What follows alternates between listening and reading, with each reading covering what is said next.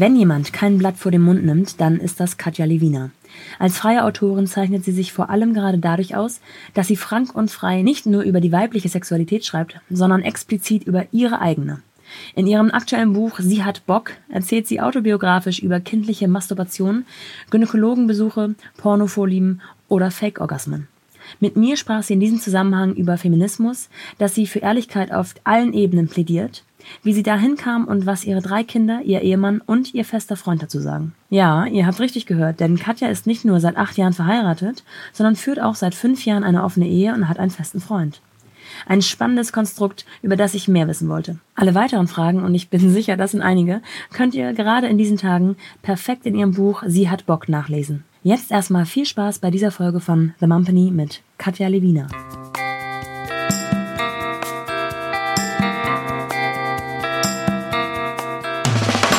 Willkommen zu The Mumpany. Die Balance zwischen Baby und Business.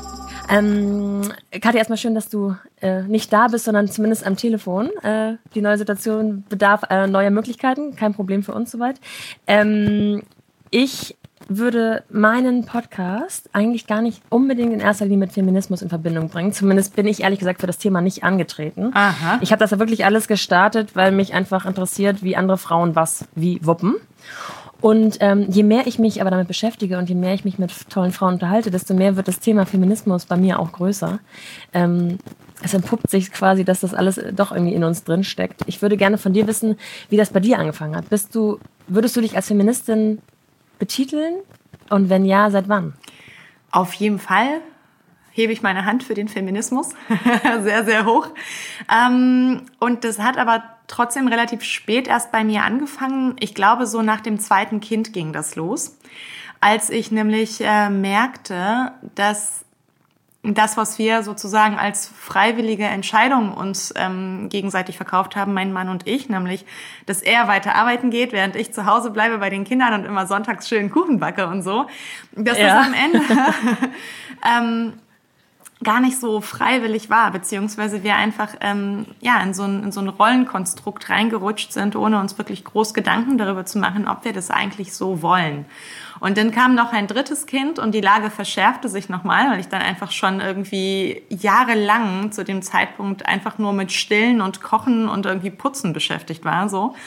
Ja, ähm, ja und das hat uns dann im Anschluss daran ähm, tatsächlich dahin geführt, dass also mit steigendem Bewusstsein wir uns irgendwann dafür entschieden haben, so wir müssen jetzt wirklich äh, eine Art von Chancengleichheit herstellen und wir müssen uns Kinderbetreuung, Haushaltsarbeit, Erwerbsarbeit wirklich zu 50 Prozent oder 50-50 so aufteilen, ähm, dass jeder von uns irgendwie die Möglichkeit hat, sich A, irgendwie selbst zu verwirklichen und sich irgendeine Art Bestätigung reinzuholen, B, irgendwas Interessantes zu machen und C, auch einfach Geld zu verdienen. Ich wollte nicht ja. mehr abhängig sein von meinem Mann. Und für mich hat es tatsächlich diese Kinder gebraucht, um, ähm, um sehr, sehr radikal spüren zu können, ähm, wie sehr es den Feminismus auch braucht, nämlich auch ein Bewusstsein dafür, dass ja, ich die gleichen Chancen und die gleichen Rechte und den gleichen Anteil vom Kuchen eigentlich haben möchte wie mein Mann oder überhaupt irgendein ja. Mann auf dieser Welt. Ja. Jetzt hast du die ganze Zeit von wir gesprochen. War das ein, ein Bewusstsein, das er auch entwickelt hat in der Zeit? Ja, auf jeden Oder Fall. Auf jeden Fall. Also wir hatten da auch keine ernsthaften Diskussionen drüber. Es war tatsächlich so, dass ich anfing, mir darüber Gedanken zu machen und er sagte, ja stimmt, du hast recht, verdammte Scheiße. Warum bin ich eigentlich derjenige, der hier alles ähm, wuppen muss sozusagen? Warum bin ich derjenige, ja. der die ganze Verantwortung ja. tragen muss? Und ähm, warum gehe ich automatisch in beruflichen Dingen immer vor? Ja. Das war ihm ganz genauso bewusst dann zu einem bestimmten Zeitpunkt und dann haben wir gemeinsam die Entscheidung getroffen, so das muss jetzt hier gerechter zugehen.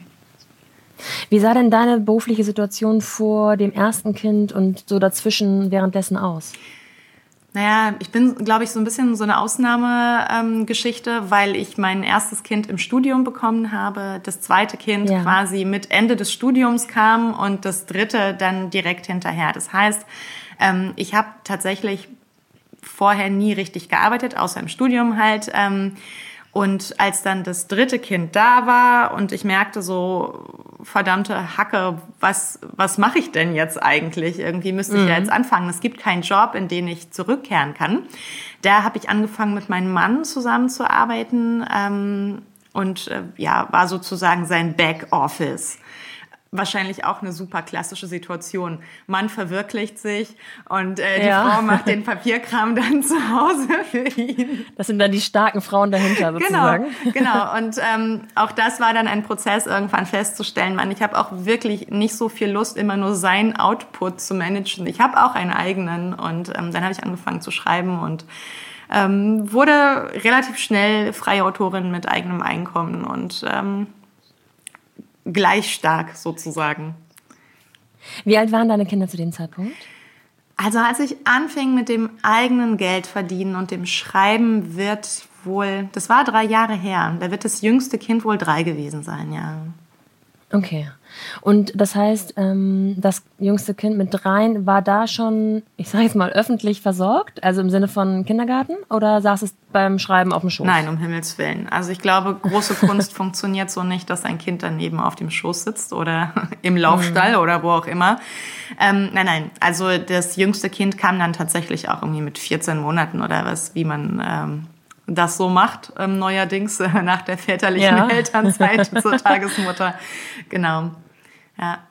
Und dann konntest du dir den Vormittag immerhin ähm, oder den Großteil des Tages immerhin frei einteilen? Oder wie sieht das ähm, Arbeit, der gewöhnliche Arbeitsalltag einer Autorin aus? Es gibt tatsächlich keinen gewöhnlichen Arbeitsalltag. Also ähm, zum Beispiel, als ich an meinem Buch geschrieben habe jetzt, da ja, war ich wie größtenteils ähm, isoliert. Also ich bin in mein, in ja. mein Büro gefahren. Ich habe ähm, ein Büro und so ein Kunst- und Kreativhaus, ähm, wo ich auch tatsächlich ganz alleine sitze. Das ist mir auch wahnsinnig wichtig, dass es keine Störquellen gibt, dass niemand, ne niemand neben ja. mir irgendwie telefoniert oder, oder trinkt oder atmet oder so. Das stört ja. mich total.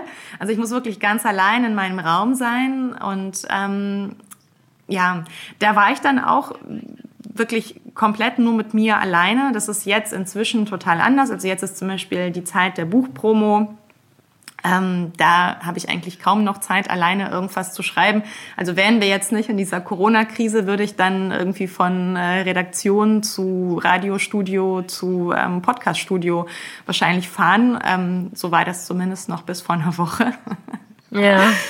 ähm, und da war halt nichts mit entspannter alleine Schreibzeit, sondern das hängt einfach, glaube ich, auch immer sehr davon ab, in was für einer Phase man sich gerade befindet. Ansonsten schreibe ich ja auch als ähm, freie Autorin für verschiedene Magazine und ähm, ja, ja, ganz unterschiedliche Redaktionen, ähm, online oder auch print. Und äh, ja, das sind eigentlich so Sachen, die kann man irgendwie zwischendurch gut machen. Da kann man sich auch abends mal aufs Sofa setzen oder im Bett oder wo auch immer. Also ich bin als Autorin, glaube ich, sehr viel weniger an so einen, so einen Arbeitsalltag gebunden als jetzt ähm, irgendwelche normalen Arbeitnehmerinnen, Arbeitnehmer. Mhm. Das heißt, diese ganze Situation mit Corona aktuell ähm, beeinträchtigt wahrscheinlich am allermeisten die Organisation mit den Kindern. Tatsächlich. Also ich meine, das, was ähm, ich ja sonst mache, ist auch irgendwo mich allein in einen Raum einsperren und arbeiten. Ja. so. ja. ähm, Jetzt muss halt vieles ähm, über Telefon gemacht werden, also auch wir beide zum Beispiel. Ja. Ähm, ja, und das ist tatsächlich nicht ganz so einfach, wenn die Kinder da sind. Also ich kann nicht so entspannt arbeiten, wenn die sich nebenan irgendwie kloppen, streiten oder alle fünf Minuten reinkommen mhm. und ähm, irgendwas von mir haben wollen. Das sind drei Stück, das heißt, es sind irgendwie dreimal verschiedene Bedürfnisse, die irgendwie befriedigt ja. werden wollen. Ähm, ich habe mich deswegen jetzt erstmal für ein paar Tage zu meinem Freund ausquartiert, ähm, wo ich ja. quasi nach meinem ganz eigenen Rhythmus erstmal arbeiten kann. Aber ich muss auch heute wieder zurück. Das heißt, dann müssen wir echt nochmal uns neu organisieren. Und ich hoffe, dass ich weiterhin in mein Büro fahren kann zumindest wo ja. ich ähm, dann äh, ein bisschen Ruhe haben kann für ein paar Stunden am Tag. Aber wenn, ich weiß nicht, was passiert, wenn es irgendwie so eine Art Ausgangssperre kommt oder so. Mhm. Ähm, ob dann Menschen, die in nicht systemrelevanten äh, Berufen arbeiten, dann trotzdem in ihr Büro fahren dürfen oder so. Mal schauen. Mhm. Ja. Ähm, jetzt hast du gerade schon gesagt, du bist bei deinem Freund. Das ähm, müssen wir ganz kurz einmal ausdrücklich aufklären. Es ist nämlich nicht ein Freund, es ist tatsächlich dein Freund. Ähm, du bist verheiratet mit dem Vater deiner Kinder und hast parallel einen Freund, einen festen Freund. Ja, das hast du schön kann man das so so, so ist dein Lebensstandard. ähm, jetzt ähm, ist das wahrscheinlich nicht für alle die normale ähm, Lebensweise. Äh, seit wann macht ihr das so und äh, wie kam es dazu? Also mein Mann und ich haben seit fünf Jahren jetzt eine offene Beziehung. Das heißt, also anfangs haben wir eigentlich nur gedacht so, hey, was soll's? Wir ähm, sind viel beschäftigte Eltern. Wir haben einen sehr, sehr straffen Alltag so zusammen. Warum sich nicht auch ein bisschen Abenteuer, Freiheit, ähm, ja, irgendwie so, so kleine Fluchten aus dem Alltag einfach gönnen, ja. Und da haben wir überhaupt nicht, noch nicht daran gedacht, dass wir eines Tages irgendwie eine Art Parallelbeziehungen oder, oder weitere Beziehungen führen würden. Aber das hat sich dann irgendwie im Laufe der Zeit so entwickelt, dass es irgendwie auch gar nicht mehr so bedrohlich erschien, Menschen irgendwie länger zu treffen und auch in unser Herz mhm. zu schließen. Und ähm, mhm. genau, seit zwei Jahren habe ich jetzt einen Freund, der tatsächlich auch schon ja, wie zu unserer Familie dazugehört. Also das heißt, die Kinder kennen den, mein Mann kennt den, wir feiern Geburtstage zusammen, wir, ähm, wir haben es richtig, richtig gut miteinander. Ich hätte auch nicht erwartet, dass es sowas überhaupt geben kann, weil die Männer, die es vorher immer gab, die waren ähm, zwar anfangs so wie fasziniert davon, dass das irgendwie eine Frau ist, bei der, bei der es irgendwie wie keine keine Verpflichtungen irgendwie geben wird, ne, wo man einfach ein bisschen Spaß haben kann, aber die dann doch früher oder später immer mit diesem Umstand gehadert haben, dass es schon einen Mann gibt, dass es schon eine Familie gibt. Also das ist für, für die Person, die dazukommt, oft nicht so leicht auszuhalten, zumindest nicht dauerhaft. Und ja. Ähm, ja, ein großes Glück, dass wir das irgendwie jetzt zusammen so hinbekommen haben. Ja, das klingt wahnsinnig. Ähm, nee, wahnsinnig klingt zu negativ. Das klingt nach Wahnsinn. ähm, ich frage mich da immer, wenn ich davon höre, ähm, gerade in deiner Geschichte, ob da so gar keine Eifersucht mitspielt. Also egal von welcher Partei, von Kindern, von Ehemann, von Freund, von dir, ähm, kann man das ausschalten oder ist das einfach so erlernt und antrainiert oder ist das einfach in euch? Also ich muss dazu auch sagen, dass mein Mann und ich sehr, sehr unterschiedlich eifersüchtig sind. Also ich bin tendenziell ähm, schnell angepiekst von irgendwas ja. und er tendenziell halt nicht. Und ähm, ich glaube, wenn er derjenige wäre, der irgendwie mit einer festen Freundin um die Ecke kommt, ähm, wäre das für mich noch mal schwerer auszuhalten als für ihn. Also ich glaube, da sind wir sehr, sehr unterschiedlich veranlagt, so wie alle Menschen da unterschiedlich veranlagt ja. sind. Und Aber es wäre ihm erlaubt, oder? Es wäre ihm total erlaubt. Wir haben letztens sogar noch darüber gesprochen, dass ich es eigentlich ganz spannend fände das, äh, ja. wie, wie das so wäre, also wie das auch unser Leben miteinander verändern würde. Ähm, weil bisher das immer so war, dass ich diejenige war, die so längere Geschichten am Laufen hatte und er eigentlich so für den ist es dann ganz oft erledigt gewesen, wenn er eine Frau dann wie erobert hat, sage ich jetzt mal in Anführungszeichen. Ja. Und dann und dann ist auch gut so. Ähm, ja, ich würde das gerne ausprobieren, aber das kann man natürlich irgendwie nicht forcieren und sich nicht wünschen oder so. Das, das kommt dann oder es kommt nicht. Tatsache ist aber auch, dass diese Eifersucht bis, also, ne, bis darauf, dass ähm, wir da wahrscheinlich auch einfach je nach Persönlichkeitsstruktur unterschiedlich veranlagt sind, dass das auch etwas ist, das in unserer Gesellschaft total krass hochgehalten wird, dass ähm, also Treue ist halt total essentiell zwischen zwei Partnern. Das muss sein. Ansonsten ist es irgendwie keine echte Liebe. Wenn du jemand anderen begehrst, dann begehrst du mich eigentlich nicht. Das ist immer so auf Ausschließlichkeit fokussiert und das hören wir ja auch irgendwie ständig um uns herum. Ne? Also ich kann mich erinnern, als ähm, unsere offene Beziehung hat angefangen damit, dass ähm, äh, eine Affäre meines Mannes aufgeflogen ist.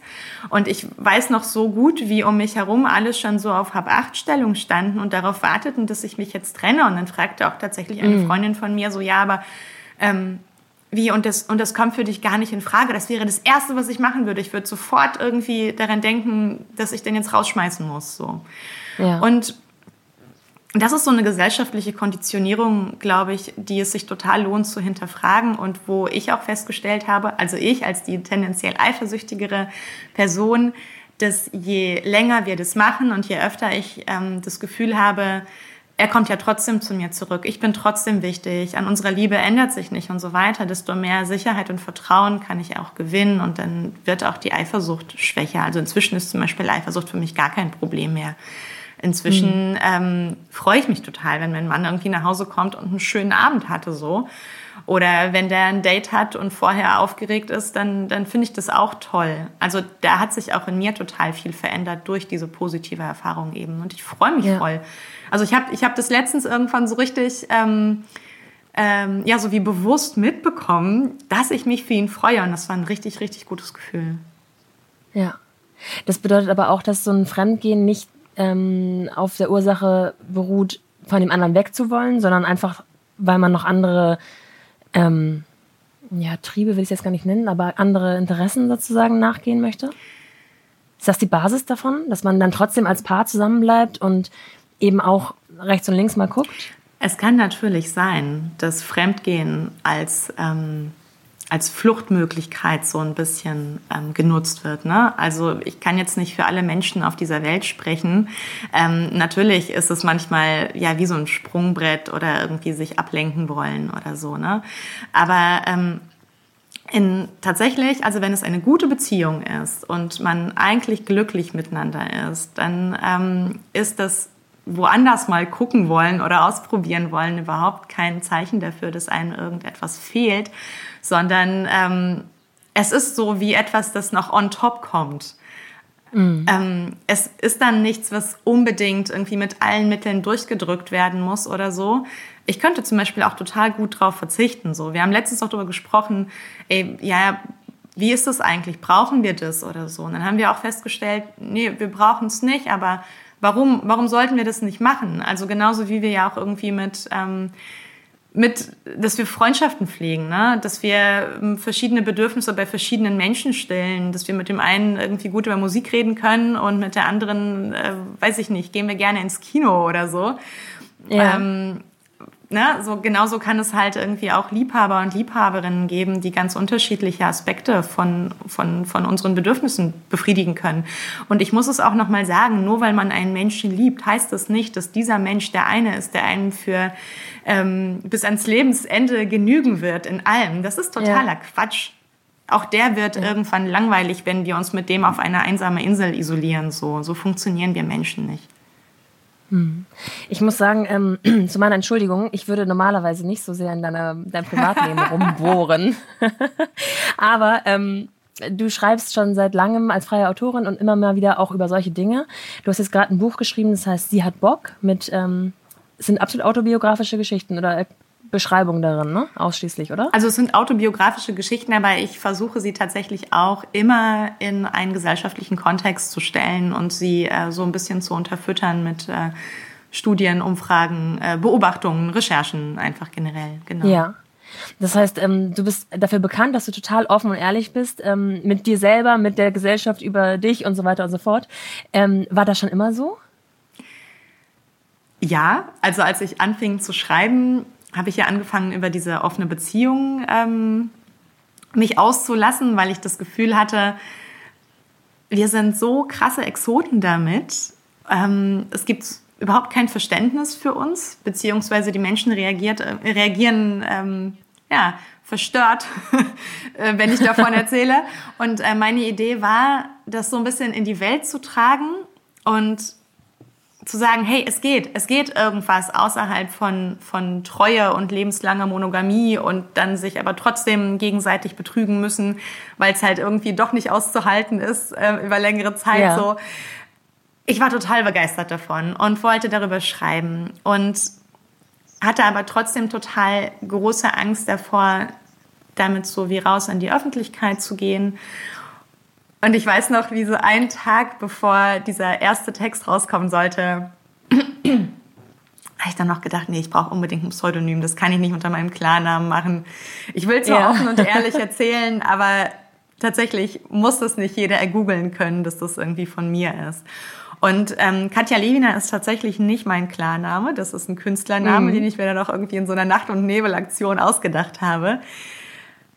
Aber der hat sich gehalten. Also tatsächlich würde ich in der Zwischen, also inzwischen würde ich sagen, klar, kein Problem. Ich schreibe unter meinem Klarnamen, weil ich habe mich so öffentlich gemacht, auch mit meinem Gesicht und ja. ähm, ich war im Fernsehen, mhm. ich war mit ähm, Tausenden von Fotos zu sehen überall. Mm, und alle wissen das jetzt auch, alle die, die es vorher nicht unbedingt hätten wissen sollen, wie zum Beispiel Familie und so ja, ähm, genau. potenzielle zukünftige Arbeitgeber, die es eh nicht mehr gibt für mich, die jetzt ausgeschieden sind. Insofern, es wäre gar kein Thema mehr, aber ähm, ja, der Name hat sich irgendwie etabliert und jetzt benutze ich den auch sehr, sehr gerne. Mhm. Und gab es vorher so Absprachen mit deinem Mann, mit deinem vielleicht damaligen Freund, mit den Kindern, Familie, Vater, Mutter, wer so alles da so näher an dir dran ist sozusagen? Über das, was ich schreiben möchte, meinst du? Genau, genau. Also anfangs hat mein Mann tatsächlich jeden Text nochmal gelesen, ähm, ja. um zu schauen, ob das so okay ist. Das haben wir irgendwann äh, vernachlässigt etwas und dann war der manchmal auch beleidigt, weil er das Gefühl hatte, er ist irgendwie jetzt falsch dargestellt worden ja. oder ich weiß es nicht. Solche Dinge. Ähm, aber grundsätzlich gibt es da keine Absprachen in der Hinsicht ähm, mit ihm zumindest oder mit den Menschen, mit denen ich ähm, so ja verkehre, würde ich es jetzt mal nennen. Ja. Mm, ich bin einfach sehr ehrlich. Ich bin der Meinung, dass alle alles wissen können sollten, grundsätzlich. Und also auch auf alle Themen bezogen, nicht nur auf alle auf Themen tatsächlich. Also ich bin wirklich ein ganz, ja. ganz großer Fan von radikaler Ehrlichkeit und von nichts mhm. zurückhalten. Mhm. So, und das wissen natürlich auch die, die mit mir zusammen sind oder die mit mir ins Bett gehen oder so. Sie wissen aber auch, dass sie sich darauf verlassen können, dass ich garantiert nicht ihre Klarnamen dahinschreiben werde ja, oder ja. Ähm, irgendwelche Merkmale, an denen man sie irgendwie erkennen kann. Und ähm, eine Ausnahme gibt es, also es, ähm, mit meiner ältesten Tochter gibt es eine Regelung, dass sie auf jeden Fall quasi immer das letzte Wort hat, was meine Texte über Kinder angeht, weil mhm. sie noch mal eine andere Schamgrenze hat als ich und die möchte ich auf jeden Fall nicht verletzen. Das ist mir ganz wichtig, dass sie sich wohlfühlt mit dem, was ich schreibe. Ja. Und das heißt, sie liest auch wirklich immer drüber und sagt dann, hey, das das bitte streichen und das auch ja. und das auch und das auch und ja. der Rest kommt dann raus. Die ist jetzt zwölf Jahre mhm, alt. Ne? Genau. Ähm, angefangen hast du mit diesen öffentlichen ähm, Worten vor circa drei genau. Jahren oder was mhm. hast du mhm. gesagt? Dann, da war sie ja, also neun ist ja noch recht klein, was solche Themen angeht. Obwohl das auch relativ ist, aber ähm, wie hast du das Ganze begonnen, ihr klar oder ihr verständlich zu machen, was du vorhast oder ähm, wie ihr auch lebt? Hat sie das von Anfang an mitbekommen? Ja, also das Schreiben war jetzt nicht wirklich ein Thema ähm, und ich habe auch lange Zeit tatsächlich nicht über meine Kinder geschrieben. Ich habe die komplett ausgespart aus meinen Texten. Ja. Ähm, das kam erst irgendwann, weil ich merkte, das ist nicht, also das bildet nicht meine ganze Realität ab. Das heißt, ich habe erst relativ spät angefangen, sie einzubeziehen in diese Geschichten. Ähm, und da hat sie auch noch nicht Korrektur gelesen, würde ich es nennen, sondern das kam tatsächlich erst mit dem Moment, als sie, das, ist, das muss jetzt ein Jahr ungefähr her gewesen sein, da hat sie durch meinen Instagram-Account gescrollt und ähm, ja. Da hatte ich zwar keine Fotos von meinen Kindern veröffentlicht, weil so vorsichtig bin ich dann zwar schon, ja. aber ich habe immer so kleine Anekdoten reingesetzt und ähm, so wie Eltern das halt irgendwie mal machen, dass sie irgendwie so witzige Geschichten aufschreiben. Und das fand sie richtig, richtig schlimm. Also sie, ähm, da habe ich auch gemerkt, so, boah, krass, okay. Ähm, also das verletzt sie nochmal auf einer ganz anderen Ebene, als ich erwartet hätte, weil es sind keine Fotos zu sehen, es sind keine Namen genannt, mhm. es ist irgendwie nichts, keiner weiß eigentlich irgendwas. Aber wir haben offensichtlich so ein unterschiedliches ähm, Verständnis von Privatsphäre, dass ich ja. sie da einbeziehen muss. Also das sind Geschichten, die ihr gehören oder ihr und ihren Geschwistern so. Und ähm, sie muss daran teilhaben können. Das war für mich auch ein Prozess, das zu lernen. Ich habe das vorher überhaupt nicht reflektiert, weil ich meinen eigenen Kram immer so locker raushaue und überhaupt nie ja. in Frage stelle, ähm, ob ich irgendwas erzählen kann. So, und genau, seitdem, seitdem liest sie, wie gesagt, ähm, immer drüber. Es gibt zum Beispiel auch im Buch dieses, dieses letzte Kapitel, wo es um kindliche Sexualität geht und wie Kinder so ja, ähm, genau. ihren Körper entdecken und sowas. Und da hat sie tatsächlich auch irgendwie Riesenpassagen von gelöscht einfach, ähm, weil ja. sie das kompromittierend fand. Und es war super gut, weil, ja, weil sie, glaube ich, auch nochmal für ihre Geschwister ein anderes, also so, ein, so einen anderen Blick hat für das, was ihnen eines Tages vielleicht peinlich sein könnte, wo ich denke, ja, pff, super. Wo ja, die auch jetzt noch mhm. sagen, ja klar und so, erzähl das ruhig. Super witzige Geschichte, wie ich damals irgendwie mein Popo gezeigt habe oder so.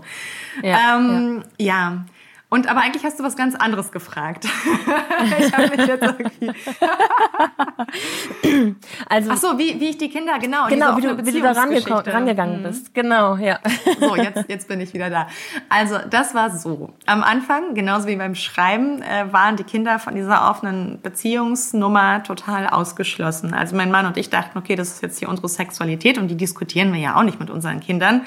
Ähm, und wir diskutieren auch nicht irgendwie, mit wem wir uns abends treffen. Also außer das sind jetzt irgendwelche Freunde, die sie eh schon kennen.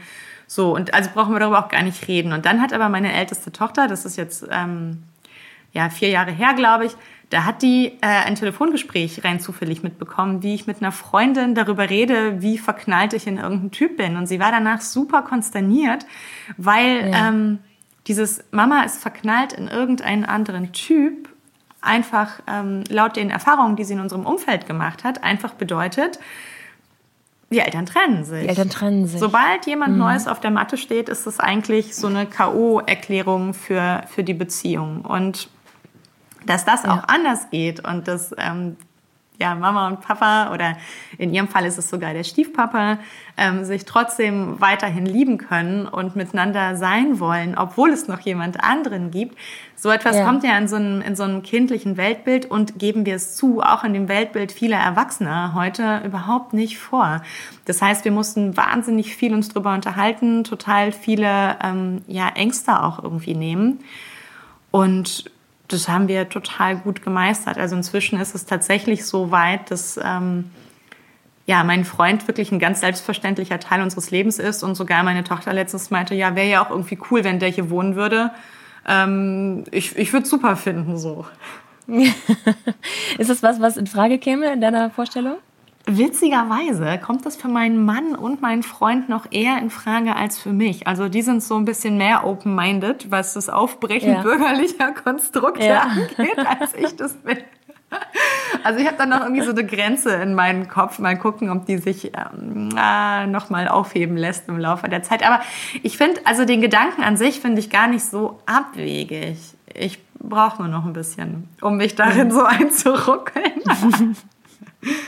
Meinst du, dass deine ähm, ehrliche und offene Art, mit allen Dingen so umzugehen, sich auch überträgt auf deine Kinder durchs Vorleben? Auf jeden Fall. Also Vorleben ist ja am Ende das Einzige, was wir machen können. Das gilt für alle Aspekte des Lebens und das gilt nicht nur für die Beziehung zu unseren Kindern, sondern ähm, für, für alles, was wir in unserer Gesellschaft eigentlich erreichen wollen oder mit unseren Mitmenschen. Mhm.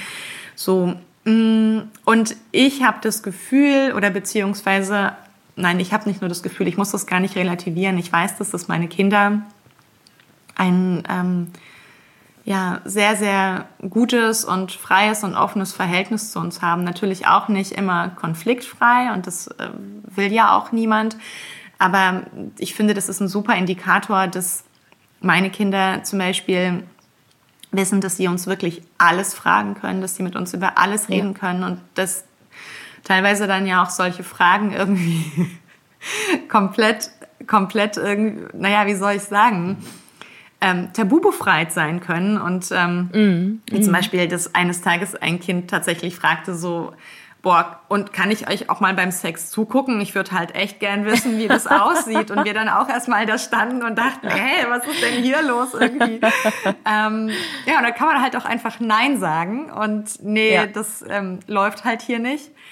Aber allein, Ehrliche Frage, ehrliche genau, Antwort. Genau, aber allein die Tatsache, dass sie sich trauen können, sowas zu fragen, da merke ich irgendwie auch, ja, klar, wir haben ja. da auch eine Menge richtig gemacht.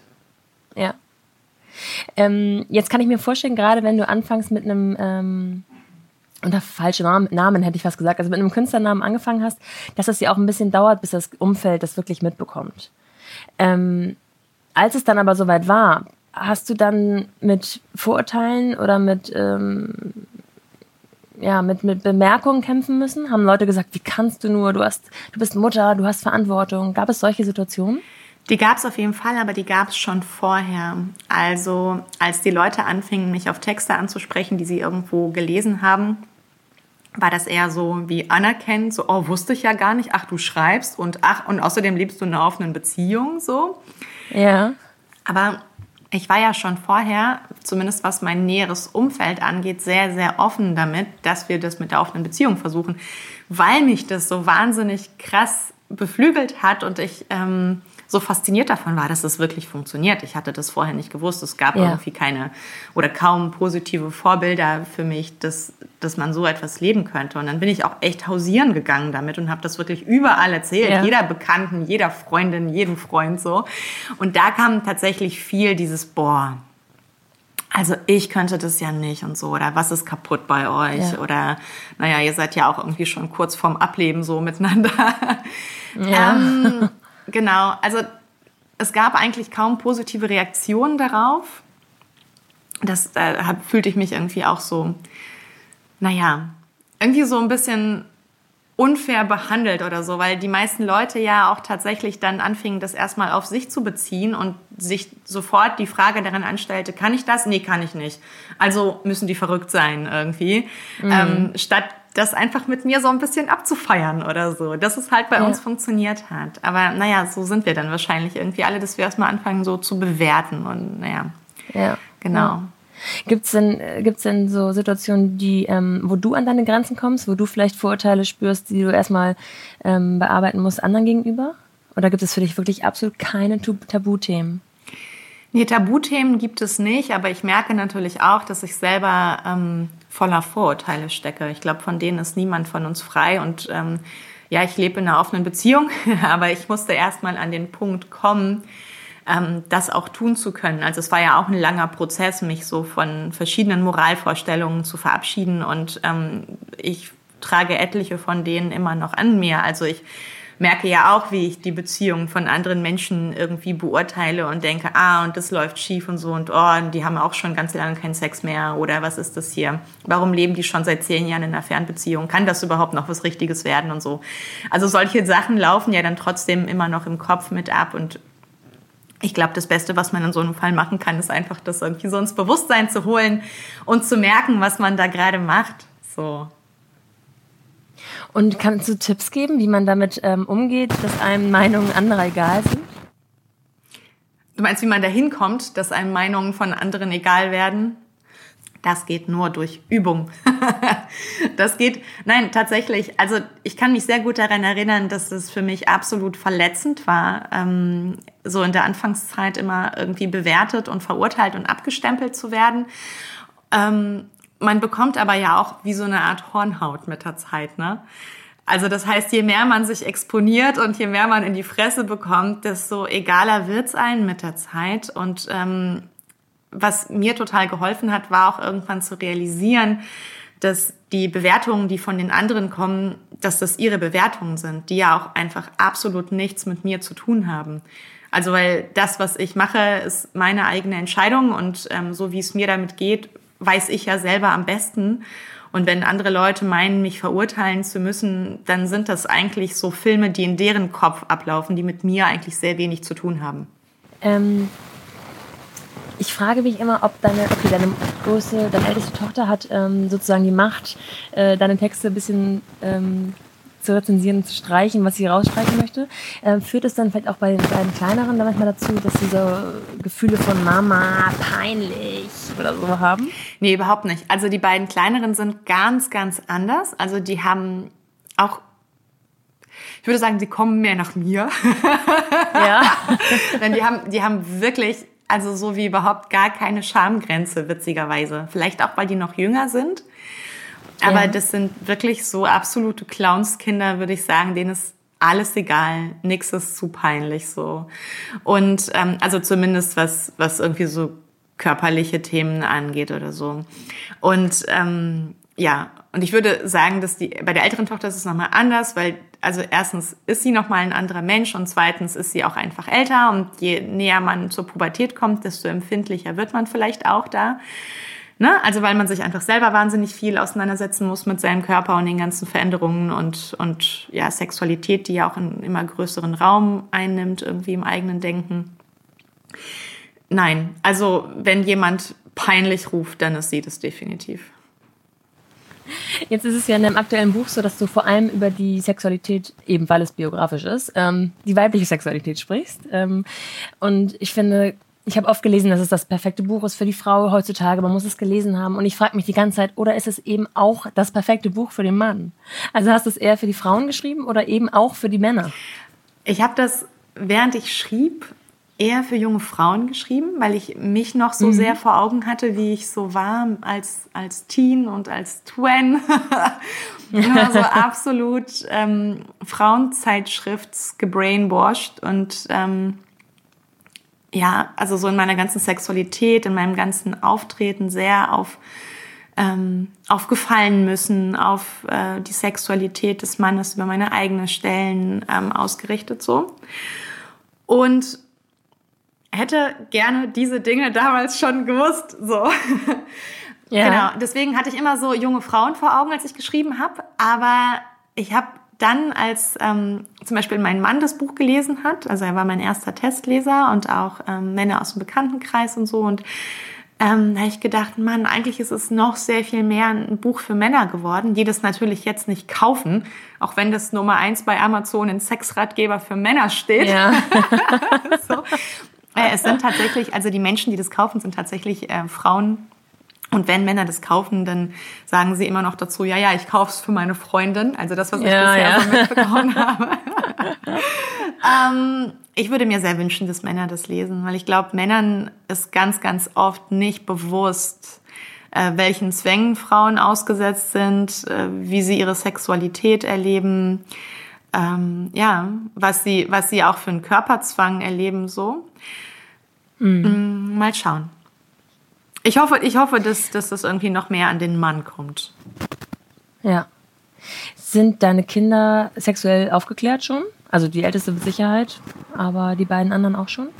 Ja, das ist so lustig. Das gab auch nicht den Moment, wo sie aufgeklärt wurden oder so, sondern das ergab sich einfach im Laufe der Zeit. Die haben, wenn sie irgendwas wissen wollten, haben sie es gefragt und dann haben wir denen eine Antwort gegeben und äh, beziehungsweise also tatsächlich ist Sexualität ja auch ein Thema bei uns, das, ich würde nicht sagen, ständig auf dem Tisch liegt oder so, aber das einfach ganz nebenbei abgehandelt wird, wie eins von einer Million anderen Themen. Also es gab ja. niemals irgendwie diesen Moment der großen Enthüllung, so und so passiert es wirklich.